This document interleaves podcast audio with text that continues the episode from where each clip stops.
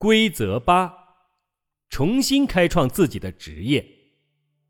根据旧规则，人们读小学、读大学、接受进修，然后就进入了职业生涯。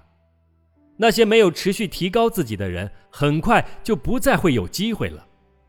在规则七中提到，必须要持续不断的进行终身学习，我们必须不断的提高自己。规则八需要强调的是。即便这些都做到了，还是不够的。提高自己不再够用了。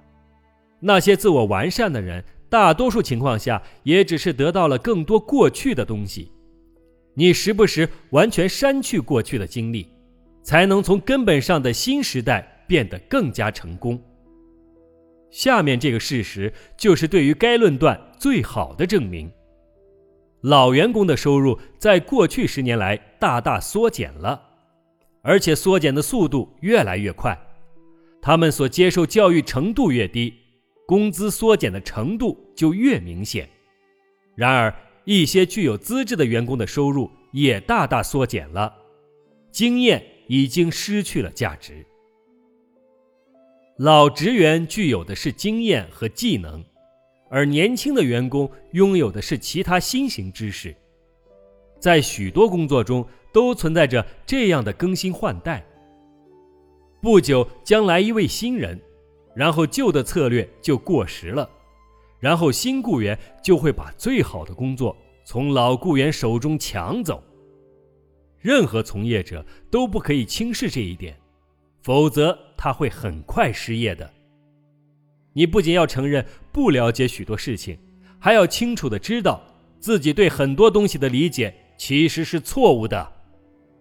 拿了一张旧地图，你无论如何都找不到新的国家，即便上面的路你画的再清晰。尽管第七条规则是十分重要的，但是那些遵守规则七的人，他们要么将新的思想注入现有的思想大厦中，但仍不起作用；要么就会干脆的拒绝接受这些新思想。不幸的是。变化发生前是没有预兆的，相反，一切运行良好，人们也是成功的。当人们开始思考一切如此井然有序的时候，未来已经产生了新事物，因此你也要重新规划自己的未来，这是十分重要的。你必须做那个比其他人更快想出新策略的人。你应该在一切顺利的时候改变策略。请你不时地问问自己，在新的领域中，我的能力还像在原来那个领域时有价值吗？我必须在哪个方面进行改变呢？旧规则是，连续性是好的，永远不要把赢了比赛的马换给别人。新规则是，自我提高是不够的。